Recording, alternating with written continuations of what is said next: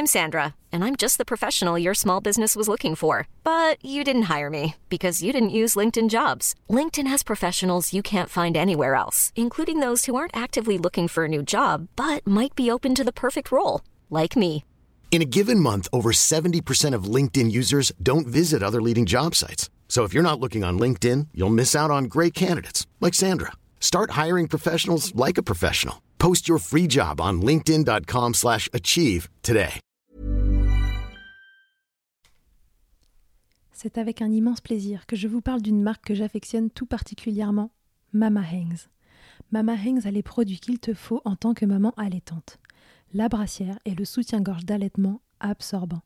Ils sont conçus dans un tissu bien spécifique pour l'occasion, aka le micromodal, qui absorbe, sèche vite et te permettra d'éviter toute odeur, et ce en restant au sec. Tout ça veut dire que si comme moi tu as des fuites de lait d'un côté quand le bébé tète de l'autre, adieu coussinet d'allaitement qui se font la malle et bonjour brassière ou soutien-gorge qui tiendra toute la journée. Et ce n'est pas fini. Le petit nouveau de la collection, c'est le body, qui a les mêmes talents absorbants en s'ouvrant à l'avant avec des aimants trop pratiques.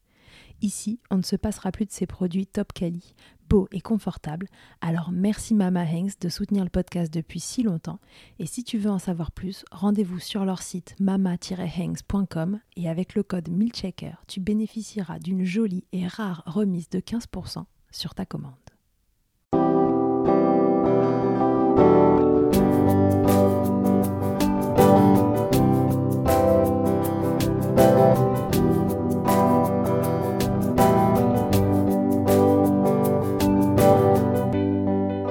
Bonjour et bienvenue dans Milkshaker, le podcast qui agite les idées reçues sur l'allaitement. Je suis Charlotte Bergerot-Palisco, la maman d'un petit garçon de 3 ans et ostéopathe spécialisée en périnatalité. J'accompagne les femmes et les enfants à différentes étapes, dont entre autres la mise en place d'un allaitement serein en aidant les bébés à téter correctement. Ce podcast, je l'ai imaginé pour vous offrir des témoignages variés, des expériences de familles qui ont allaité plus ou moins longtemps et avec plus ou moins de facilité, Ici, vous découvrirez l'allaitement sous toutes ses coutures. Vous pourrez aussi vous informer auprès de professionnels, tous spécialisés dans le domaine, pour vous apporter, lors d'épisodes experts, les informations les plus justes et savoir comment vous orienter en cas de difficulté. Mon objectif est simple, offrir ces informations à toute mère, famille et tout professionnel qui souhaite se renseigner sur le sujet. Que chacun puisse faire ses choix de façon éclairée et casser les idées reçues qui circulent pour vous rendre l'allaitement plus accessible, plus facile, normal, banal même, et ce, qu'importe vos envies et votre projet. Ce qui aide ces informations à se diffuser pour que le plus grand nombre puisse en bénéficier et qui permet à Milkshaker de continuer de s'agiter, c'est vous, par vos partages autour de vous, sur les réseaux, vos écoutes, mais aussi vos notes ou étoiles sur les plateformes d'écoute. Alors je vous serai très reconnaissante de prendre une minute pour soutenir ce projet. Et maintenant, place à l'épisode. Vous le savez, chez Milkshaker, on casse le cou aux idées reçues pour vous rendre la vie plus simple et vous donner toutes les clés pour faire des choix éclairés. Et comme j'avais Marie Ruffier-Bourdet à l'autre bout du micro pour parler de la préférence Saint-Solide dans l'épisode 67, je lui ai demandé un peu de rab. J'ai voulu en savoir plus sur les idées reçues que je vois circuler autour de la DME alias la diversification menée par l'enfant, qui consiste à démarrer la diversification directement avec des morceaux, bien cuits évidemment, et que bébé pourra attraper seul. Alors pourquoi se dit-il que c'est la meilleure méthode? On la somme même d'être plus respectueuse de l'enfant. Qu'entend-on par là et est-ce vrai? Doit-on choisir entre les purées et les morceaux, au soi-disant risque que mon bébé s'étouffe si je lui donne les deux Marie, je vous rappelle, est ergothérapeute et spécialisée dans les difficultés alimentaires des tout-petits, et c'est donc elle qui va répondre à ces interrogations et injonctions que l'on voit circuler sur ce mode de diversification. Je vous souhaite une belle écoute. Marie, euh, on se fait un petit point euh, DME parce que Milchaker adore casser les idées reçues ou les remettre en question et, voilà, qu'est-ce qui est vrai, qu'est-ce qui est pas vrai dans ce qui se dit, ce qu'on entend. Et moi, mon but premier, c'est que les parents soient pas paumés au milieu de tout ce qu'ils entendent, parce qu'ils entendent un truc et son inverse, et comment s'y retrouver entre les deux, quand de surcroît, parfois, c'est même des pros qui disent l'inverse les uns des autres. Alors, je voulais qu'on fasse un petit point DME, parce que c'est ta spécialité, euh, l'alimentation, et que tu nous dises euh, ce que tu penses de ce qui se dit sur la DME. Moi, ce que j'entends très régulièrement, c'est l'ADME, c'est la meilleure des diversifications, entre guillemets. Voilà, c'est euh, la plus respectueuse euh, de mon bébé. Euh, il, va se débrouiller tout seul, il va choisir ce qu'il met à la bouche, ce qu'il ne met pas, quel aliment il veut, il veut pas. Voilà. Moi, j'avoue que je n'ai pas fait l'ADME, ça existait, oui, quand mon fils. Enfin, on en parlait déjà quand, quand mon fils est né. Mais euh, bon, ça m'a semblé être un truc euh, lourd dans mon quotidien. J'ai repris le boulot à 4 mois et je me suis pas vue faire ça. Donc il a mangé des morceaux à côté de ses purées euh, parce que je trouvais ça cool de lui présenter un morceau. Mais je l'ai pas fait et pour une grande raison, c'est que je me suis dit, ça a l'air compliqué et trop restrictif. Pourquoi j'ai pu me dire ça? Mais tu t'es dit ça à juste titre, je pense, parce que la DME est plein d'injonctions et de choses qu'il faut faire et d'autres qu'il faut surtout pas faire. Euh, alors, l'idée est bonne à la base, de laisser l'enfant mettre à la bouche tout seul et d'explorer les aliments qu'on va lui proposer. Ah bah oui, sur le papier, c'est euh, nickel. Sur le papier, c'est super. Mm. Mais en pratique, euh, déjà, tu as des bébés qui sont différents. Tu as des capacités qui sont différentes, tu as des mamans qui ont des besoins différents et chaque maman a ses limites aussi et ses envies. Et en plus, ben, l'ADME, je suis désolée, c'est pas la meilleure méthode pour diversifier ton enfant. Alors, je vais peut-être casser des mythes, me mettre des gens à dos, parce que euh, il y a des enfants où l'ADME, ça sera pas euh, OK. Si on se réfère au développement, tu vois, au recul du nauséeux sensitif qui est, vraiment postérieur vers 9 mois, il y en a, ça va peut-être trop tôt euh, de proposer les morceaux à la station 1-6 parce que le nauséeux peut-être sera encore un peu présent. Et c'est OK, et ils auront un super développement. Et, donc c'est un peu agaçant que dans cette jungle de la parentalité, on, on, ait des injonctions sur des soi-disant meilleures méthodes, alors que la meilleure méthode de diversifier ton enfant, c'est la méthode qui va lui convenir à lui. Donc toi, comme tu dis, la méthode de laquelle qui t'a convenu, c'est de lui proposer des purées et de lui mettre des morceaux à côté, parce que ça t'allait bien dans ton fonctionnement, et lui, du coup, ça lui allait bien. Et donc, c'était votre meilleure méthode. Et, donc, le fait de se retrouver en tant que parent un peu, tu vois, moi, je m'imagine là dans ma tête une jungle où tu dois euh, bah, pousser ce qui est faux, garder ce qui est vrai, et en même temps, tu n'as pas forcément toutes les informations pour le faire. Donc du coup, tu vas, tu vas suivre stricto sensus la DME et après tu vas arriver dans un cabinet euh, parce que ton enfant mange pas de yaourt parce qu'il a jamais mangé de yaourt. Alors tu vois, je schématise, je grossis le truc, mais ce que je veux dire, c'est que des fois, à être extrémiste hmm. dans un sens, eh ben du coup, tu en viens limitatif dans le développement de ton enfant. Oui, d'accord, ça peut même aller jusque là, quoi. Bah, moi, j'ai eu un cas, effectivement, où la maman est venue consulter parce que euh, l'enfant ne mangeait ni purée, ni yaourt, ni compote, parce qu'elle avait suivi stricto sensus, qu'on lui avait dit, c'est-à-dire euh, euh, ben, pas de purée pour le coup, c'est ce qu'on lui avait dit. Pas de purée, pas de mixé, quoi. Que des morceaux. Ok, ouais, alors que c'est bon la purée à l'âge adulte aussi. Ah, c'est bon et puis puis bah tu fais comment une purée saucisse tu demandes qu'on te l'écrase pas et qu'on te donne des carrés de pommes de terre tu, tu vois c'est compliqué. C'est pas pratique au resto. Non, c'est pas pratique. Et ni à la cantine d'ailleurs, parce qu'à la cantine, euh, euh, les enfants, ils vont avoir de la purée, ils vont avoir de la compote, ils vont avoir euh, des morceaux, ils vont avoir du risotto, ils vont avoir des purées et des morceaux. Enfin. Oui. Et que du coup, il va falloir qu'ils aient, ils aient découvert tout ça en fait. Oui, donc quoi qu'il arrive, le mieux en fait, c'est que d'une façon ou d'une autre, mais tout style d'aliment, toute texture d'aliment, toute forme d'aliment puisse être géré par une bouche. Mais oui, mais c'est ça la découverte, c'est que et, ce qui s'applique dans, dans, la motricité libre, tu vois, tu, tu, tu vas pas restreindre. On, enlève tout ce qui restreint l'enfant dans la motricité libre, et en DME, on va le restreindre. Donc euh, pas de cuillère, euh, ne donne pas euh, à toi-même à la main, pas de purée.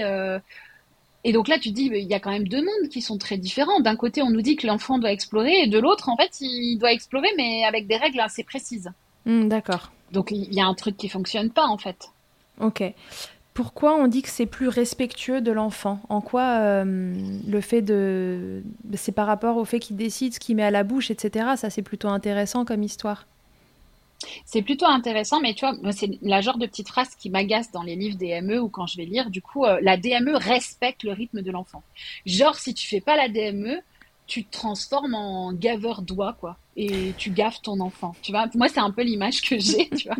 Et, donc, je me dis, mais c'est vachement violent, en fait, parce que Euh, que tu fasses la DME ou une autre méthode, bien sûr que tu respectes ton enfant et sa sensation de faim, satiété. C'est-à-dire que même s'il finit pas son biberon, je prends pas un auto noir pour lui mettre les 110 millilitres qu'il a pas pris, quoi.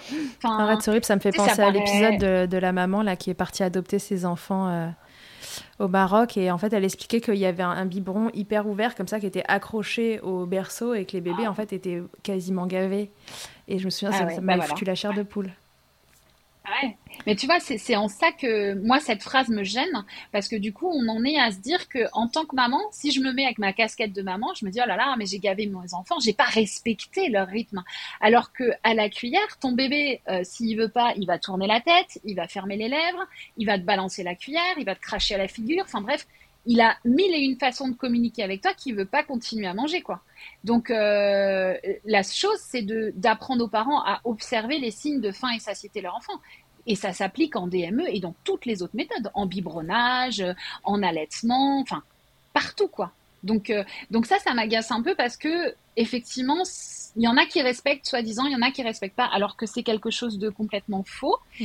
Et je vais pousser un peu plus loin on va peut-être déchaîner les foudres. Mais. Ah. Euh, je suis quelqu'un de calme. Hein. Mais, dans le sens où euh, la DME, pour moi, euh, tu ne respectes pas ton enfant si à un moment donné il s'arrête de manger parce qu'il est fatigué d'utiliser ses mains parce qu'on se rappelle quand même que les mains sont matures assez tardivement et que le bébé est malhabile et que ça lui coûte de l'énergie d'aller attraper aussi tout seul. Hein. Euh, on le voit comment il galère des fois et que c'est pas si simple que ça d'orienter son geste. Donc il y a des fois le bébé il peut s'arrêter parce que juste il est fatigué et qu'il n'arrive pas à attraper un truc et donc il serait quand même euh, pas bienvenu de se dire non bah il, il a certainement plus faim alors que peut-être qu'il a encore faim mais juste euh, il a besoin que maman attrape l'aliment et lui propose parce qu'il n'a plus la force de l'attraper lui-même ou de manipuler la cuillère, d'accord? Euh, La manipulation des outils, c'est mature à 7-8 ans. Donc euh, on imagine bien que le bébé qui commence à 6 mois, ça va pas être euh, hyper mature et ça va lui coûter beaucoup beaucoup d'énergie en fait cette histoire. C'est pour ça que mon fils a 3 ans et demi, il euh, veut que je lui donne à manger.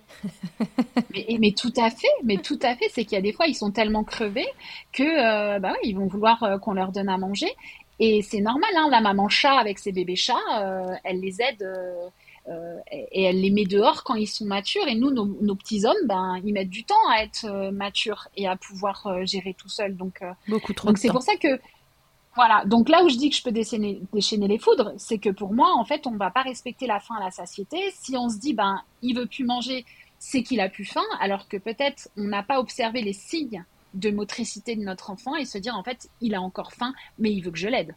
Ouais, donc attention à ça, euh, ouais, tout à fait, c'est intéressant ce que tu ben dis. Ouais, parce que très difficile de déceler si c'est la fatigue ou plus de faim, finalement. Bah, si on bah n'essaye pas autre bah chose. Ouais. Bah oui, ouais, totalement. Et puis, tu vois, je vais te donner un cas clinique qui m'est venu, que j'ai accompagné en visio sur le site, où un bébé, effectivement, qui jetait. Euh, c'est-à-dire que la maman a amené l'assiette en DME et euh, parce que je travaille beaucoup en vidéo euh, lors des accompagnements et donc du coup tu le vois prendre la carotte trois fois, l'écraser trois fois et puis jeter son assiette parce qu'en fait tu sais il la prend, elle s'écrase donc il a rien à manger et euh, ben, il a faim, lui. Donc, à un moment, il dégage le truc parce que. Euh, ouais, d'énervement et de ben, frustration. Hmm. Ah, ouais, ouais, ouais. Donc, euh, donc c'est en ça que je dis aussi que c'est intéressant de, d'observer le bébé et de voir ses capacités et de s'adapter à ses capacités. Et que je pense que si la maman lui avait donné pour lui mettre à la bouche, il aurait mangé sa carotte. revient souvent aussi l'idée que si on fait de la DME, on ne peut pas donner de mort, on ne peut pas donner de purée en même temps. Est-ce que c'est aussi strict que ça dans la réalité, dans les fonctions euh, motrices et orales d'un bébé que, euh, si on fait la DME, faut pas donner les purées? Il y a ces histoires de sinon euh, son réflexe nauséeux, il va le perdre, je sais pas quoi. Il y a des trucs qui circulent parfois, on se demande un peu d'où ça sort. Qu'est-ce que qu'est-ce que t'en dis de tout ça? C'est complètement aberrant parce que, un, euh, c'est une méconnaissance des gags réflexes, puisqu'il y en a sept. Donc ça veut dire que moi, souvent, quand quelqu'un m'amène cette, cette, cette chose sur le tapis, je lui demande de quel gag réflexe il parle. Et là, souvent, c'est compliqué parce que bah, il n'y a pas la connaissance et que c'est des gens qui ont dit que, enfin, tu vois, c'est un peu le téléphone arabe, quoi, mm. qui s'est mis en place et euh, comme on dit dans les, et que du coup, quand ça t'arrive aux oreilles, ben, c'est un peu déformé et personne ne sait pourquoi on, dit ça en fait. Euh, en, gros, quand euh, quand tu vas donner de la purée à ton bébé, il faut désensibiliser sa bouche ou la sensibiliser correctement. J'aime pas trop le mot désensibiliser, mais c'est celui qu'on emploie un peu couramment. Donc l'idée, c'est de lui donner des hochets, euh, des goûts, des textures pour que sa bouche s'habitue. Donc tu as envie et tu dois avoir fait reculer le nauséeux sensitif pour le passer au morceau. Mhm. D'accord? Donc dire que la purée va faire reculer le nauséeux, chouette, ça va l'aider au passer au morceau, tu vois? Et donc les gens confondent le nauséeux de sensitif avec le nauséeux de timing, alors que le nauséeux de timing, c'est le nauséeux où quand tu essayes de gober un, gros cacheton de médicaments, euh, si tu n'as pas mis assez d'eau, en tout cas c'est mon cas, je suis à deux doigts de vomir, tu vois. Ouais. Donc, euh, parce qu'en fait, c'est ton nauséeux euh, de douane. Tu vois, il fait la douane et si t'es pas mâché, bah, tu passes pas, en fait. Euh, et celui-là, il est tout le temps présent. Donc, en, gros, il ne reculera jamais. Tu vois, il sera toujours là pour protéger nos voies aériennes de ce qui est pas assez mâché, entre guillemets. Donc, euh, donc voilà, donc il y a cette méconnaissance où du coup on pense que si on donne euh, de la purée au bébé, ça va faire reculer son nauséeux, bah, soit tant mieux, hein, j'ai envie de dire, parce que c'est ça qu'on veut quand même, c'est que le nauséeux sensitif ne perdure pas dans la partie antérieure de la bouche. Et puis surtout, c'est méconnaître les capacités de l'enfant. Quand tu sais qu'un enfant, il est capable de discerner le, lait maternel de sa mère d'un autre lait maternel, comment il ferait pas la différence entre euh, de la purée et un morceau? Enfin, c'est pas possible en fait. Il a des capacités euh, euh, sur sa langue avec euh, des cellules qui vont prendre la pression, le goût, la température, qui vont lui permettre de dissocier les deux. D'accord? Donc donc c'est pas fondé en fait sur le développement de l'enfant. Et, et, par contre, ça met en les, parents ont peur quoi, parce qu'en gros ils se disent qu'ils peuvent pas donner de la purée et des saucisses. Or, il va bien falloir que l'enfant il apprenne à manger de la purée et saucisses quoi. Quand tu vas au flunch, tu fais comment ah. bah, Parlons-en du flunch. Hein comment on fait ah Non mais eh, comment tu fais S'il veut de la purée saucisse, tu dis bah non chérie, euh, tu prends des frites parce que de la purée c'est de, la purée, tu peux pas associer avec des saucisses. Ouais, moi je lui bah, mets des haricots verts, hein, on n'en parle plus. Pas des frites. ouais, c'est ça. Mais pas de la purée d'haricots verts, j'espère, parce que sinon tu es à deux doigts de le tuer. Hein.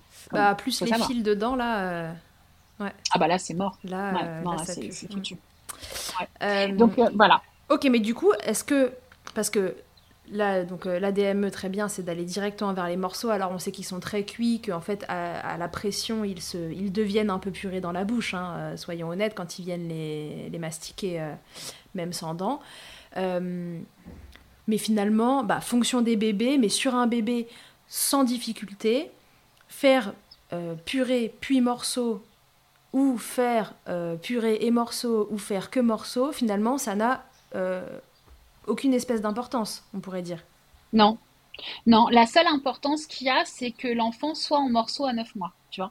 Oui, et ça, c'est les études qui nous disent que effectivement, le fait d'avoir euh, d'introduire les morceaux précocement, eh ben, on va permettre d'ouvrir son panel alimentaire. Mais que tu donnes un peu de purée, plus les morceaux, euh, que à partir du moment où il tient assis, il a des purées parce que c'est un enfant qui a faim et qu'après il laisse ses morceaux à côté, il euh, n'y a rien qui nous dit euh, de ne pas le faire. Et, et en même temps, depuis la nuit des temps, on le fait et tout se passe bien et on n'a pas une mortalité infantile énorme non plus. Hein. Donc euh, j'ai envie de dire, euh, ça va. Voilà, donc on peut se rassurer avec ça. On serait plus très nombreux sur Terre si on n'avait pas. Non, on aurait éliminé beaucoup, beaucoup de, d'enfants, en fait. si c'était Ce qui ferait pas beaucoup d'adultes. Many of us have those stubborn pounds that seem impossible to lose, no matter how good we eat or how hard we work out. My solution is PlushCare. PlushCare is a leading telehealth provider with doctors who are there for you day and night to partner with you in your weight loss journey. They can prescribe FDA-approved weight loss medications like Wagovi and Zepbound for those who qualify. Plus, they accept most insurance plans. To get started, visit plushcare.com slash weight loss. That's plushcare.com slash weight loss. Et Mama Hanks ne s'arrête pas là.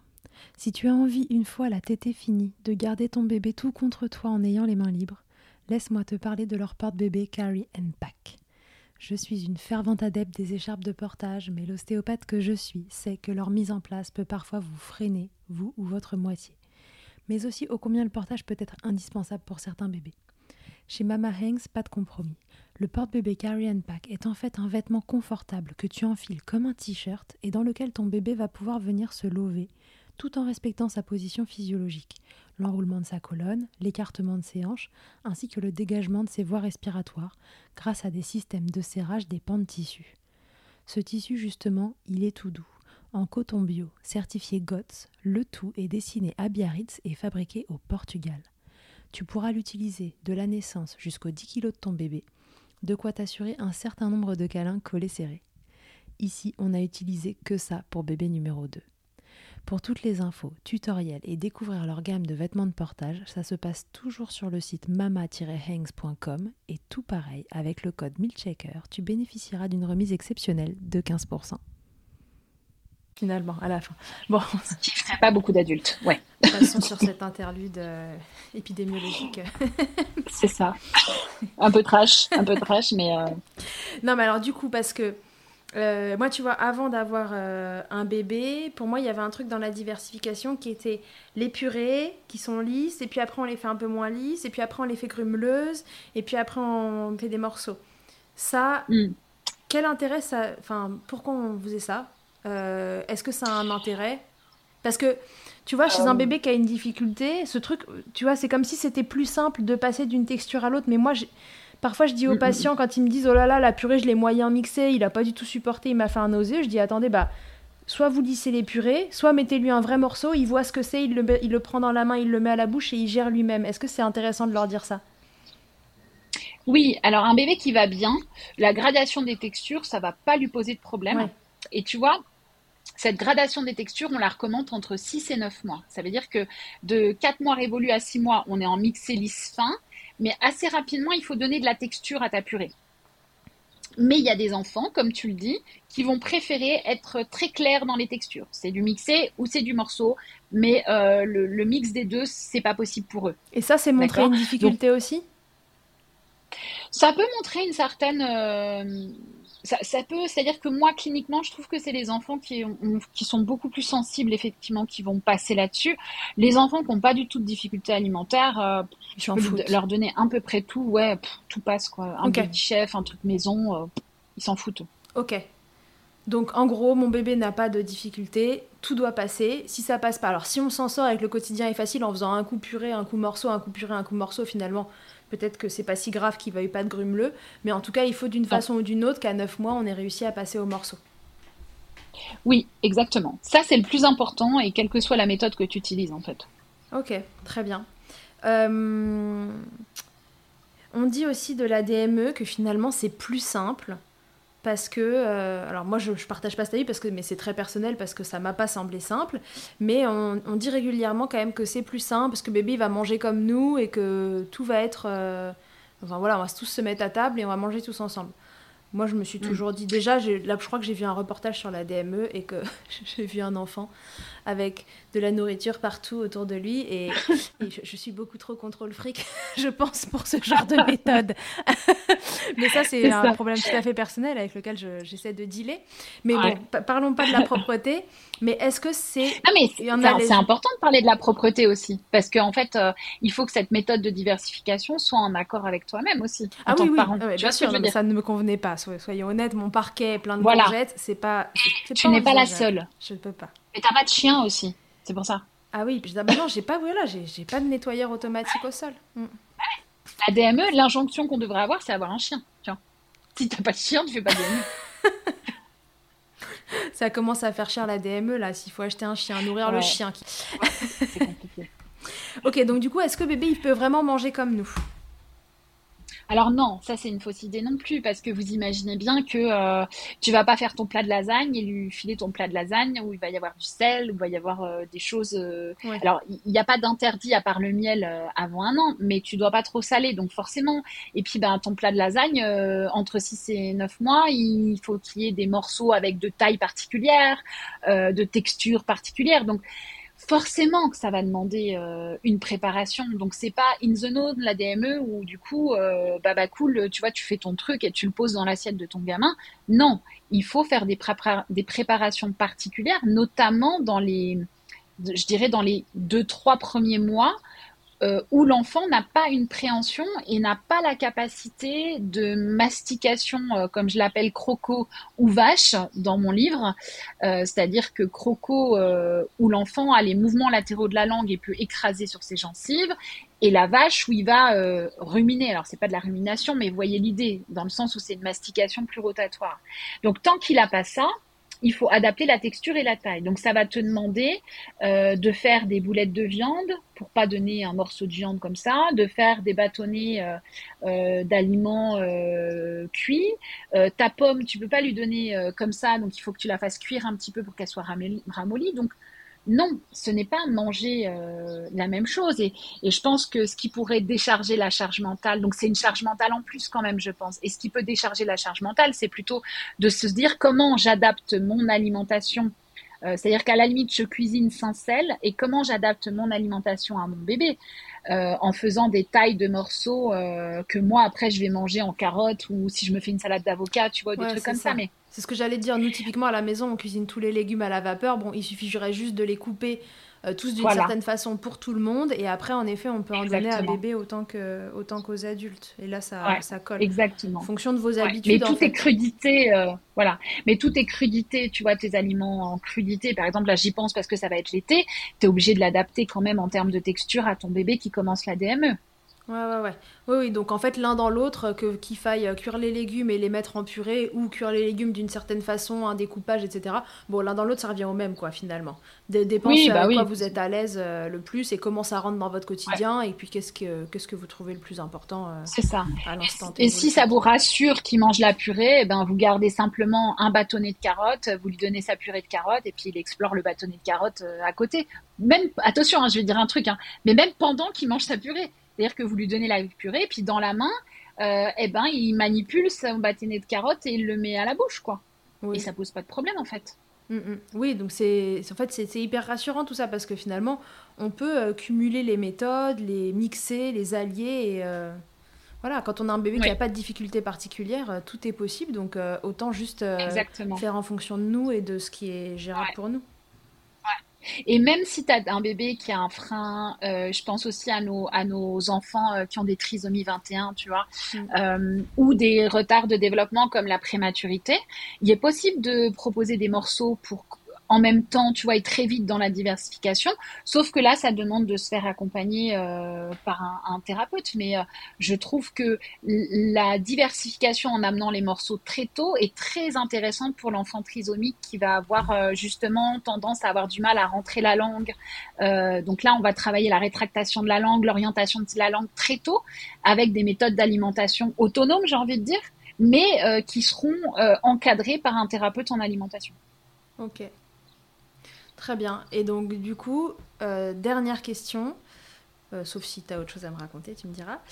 Mais dernière question, à bébé qui ne semble pas avoir de difficultés particulières, peut-être pas dernière question, à bébé qui ne semble pas avoir de difficultés particulières, est-ce que la DME présente des avantages quand même par rapport à l'alimentation euh, où on commence avec les purées? Bah, moi, j'ai envie de te dire non si tu commences les morceaux tôt dans la diversification euh, en purée. C'est-à-dire que, euh, euh, tu vois, si tu fais un départ purée, puis dès qu'il tient assis, tu proposes des morceaux, mhm. ben, en fait, il n'y a aucune plus-value à la DME. Tu vois ce que je veux dire? D'accord. C'est-à-dire que le, ce qu'il faut retenir, ce qu'il faut retenir dans la diversification en morceaux, c'est la présentation le plus précoce possible des morceaux dès que l'enfant en a les capacités sensorimotrices, que ce soit euh, notamment au niveau de la tenue assise, qui est le plus important. Mais après, euh, si tu diversifies tôt en morceaux ton enfant, eh ben, euh, il, va, pouvoir explorer plein d'aliments en morceaux et il aura un panel alimentaire varié avec une diminution du refus des fruits et légumes plus tard. Ok, et maintenant la même question mais à l'inverse. Si j'ai un bébé qui a des difficultés, par exemple, est-ce que tu peux nous donner un exemple de bébé où ce serait plus intéressant de démarrer avec la DME et un exemple de style de bébé où ce serait plus intéressant de commencer avec euh, les purées? Est-ce hmm. qu'il y a quelque chose comme ça? Euh, Oui, tu des, vignettes cliniques, euh, c'est-à-dire que euh, un bébé qui est très très hyper réactif dans sa bouche, avec un nauséeux qui va être très présent en antérieur, je pense que c'est pas une bonne idée de commencer directement les morceaux. Il va falloir faire une méthode un peu d'habituation progressive, euh, ce qu'on a dit dans l'épisode de, la préférence sain morceau, ou, dans le sens où on va commencer avec des cuillères vides, mettre un grain de semoule, de purée et augmenter progressivement en fait pour pas faire surréagir l'enfant. Et après, euh, je trouve que, par exemple, pour les enfants, je vais revenir sur les enfants qui ont une trisomie, euh, dès qu'on a un tonus postural, donc le feu vert euh, d'ergothérapeute, de, kiné, de psychomote, en disant OK, le tonus est, est OK, eh ben, euh, on va pouvoir proposer des morceaux. Et ça peut être intéressant d'introduire des morceaux très très précocement pour travailler la latéralisation et la rétractation de la langue mais de façon, euh, ce qu'on appelle un peu le slow feeding, tu vois, sur le côté, où du coup le thérapeute en alimentation ou les parents tiennent le morceau sur le côté et c'est pas l'enfant qui met tout seul à sa bouche, tu vois. C'est ça qui est intéressant, c'est que du coup j'adapterai la DME avec une, une, une guidance gestuelle de l'aidant ou du thérapeute pour travailler la rétractation et la latéralisation. Ok, bon, donc si on devait résumer, en gros, euh, faites bien ce que vous voulez et ce qui vous plaît plus avec votre enfant. Euh, réfléchissez aussi en fonction de vous et de ce qui est réalisable pour vous à l'instant T où la diversification commence. Est-ce que vous avez repris le boulot? Est-ce que vous êtes à la maison? Et que. voilà, il y, y, a plein de choses en fait qui comptent là-dedans. Il n'y a pas un truc mieux qu'un autre. Je pense que là, on l'a compris. Il y a euh, juste deux méthodes différentes. Et par contre, si votre bébé présente certaines difficultés, peut-être dans cette phase-là, 4-6 euh, mois, euh, vous voyez des choses, euh, qu'il y, a des choses qui vous arrivent aux yeux, dont on a parlé dans, la, dans l'épisode de la préférence sain solide, alors peut-être que là c'est intéressant de consulter parce qu'il y aura peut-être une des deux méthodes qui sera plus confortable pour votre bébé qu'une autre et qui évitera de, rajouter sur des difficultés alimentaires. C'est ça? Ouais, c'est complètement ça. Et puis pas de dogme pas de dogme, pas de dogme. Et, tu vois, je vais aller un peu plus loin. Euh, si vous voulez faire la DME le week-end et que la semaine, vous n'avez pas le temps et que vous voulez faire de la purée, eh ben soit, allez-y. Et à aucun moment vous mettez votre bébé en danger.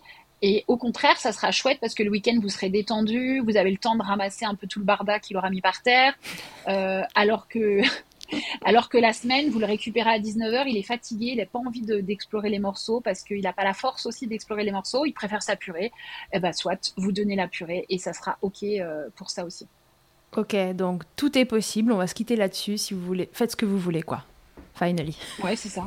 et c'est très bien comme ça et, euh, et tout est parfait pour votre bébé tant que vous êtes OK avec ce choix-là. Et n'écoutez pas les dogmes. C'est-à-dire que pour moi, une méthode, à partir du moment où elle est restrictive, euh, c'est qu'ils n'en ont pas compris euh, l'intérêt. C'est-à-dire que la DME est hyper intéressante si on l'adapte à chaque enfant et, euh, et, si on permet aux parents de la vivre comme ils ont envie de la vivre. À partir du moment où on est extrémiste, une méthode devient dangereuse, mais je pense que c'est partout pareil et même pour la pensée. Ça marche pour tout. Bon, bah parfait. Quittons-nous sur ces belles phrases. Merci beaucoup, Marie, pour tes explications sur la DME. Je te dis à très vite. À très vite. Merci, Charlotte. Toi aussi, ton histoire vaut le coup d'être entendue tu as envie de réagir à l'un des thèmes abordés dans le podcast avec ton expérience? Tu penses que cela pourrait aider d'autres mamans? Tu as désormais la possibilité de me laisser un vocal de maximum 5 minutes pour me raconter ton histoire ou un épisode marquant de ton allaitement. C'est très simple, tu te rends sur mon site internet charlottebergerot.fr ou milkshaker.fr, tu cliques sur le lien qui s'affiche pour témoigner et peut-être que tu t'entendras bientôt dans un épisode de Milkshaker. Que ce soit votre première écoute ou que Milkshaker vous accompagne régulièrement, merci beaucoup d'avoir écouté cet épisode. Si vous aimez ce podcast, je vous rappelle que vous pouvez donc le noter, vous abonner sur votre plateforme d'écoute et on peut se retrouver sur les réseaux at Milkshaker Podcast pour échanger ensemble. Vous pouvez aussi retrouver tous les épisodes sur mon site internet charlotte-bergerot.fr et si vous me cherchez en tant qu'ostéopathe, pour vous ou pour votre bébé, vous pouvez me retrouver à Suresnes dans les Hauts-de-Seine au centre IG4U que j'ai créé en 2020. Vous y trouverez aussi une équipe de thérapeutes spécialisés dans la prise en charge de la femme et de l'enfant. Pour plus d'infos, rendez-vous sur le site IG4U, IG ça s'écrit Y-G-Y, et sur Doctolib pour la prise de rendez-vous. On se quitte en musique avec Emma et son titre Blinded, écrit et composé en collaboration avec Nemen. Je vous dis à très vite pour un nouvel épisode, et d'ici là, n'oubliez pas, prenez soin de vous, milkshakez autant que vous le voudrez et bousculons ensemble les idées reçues sur l'allaitement maternel.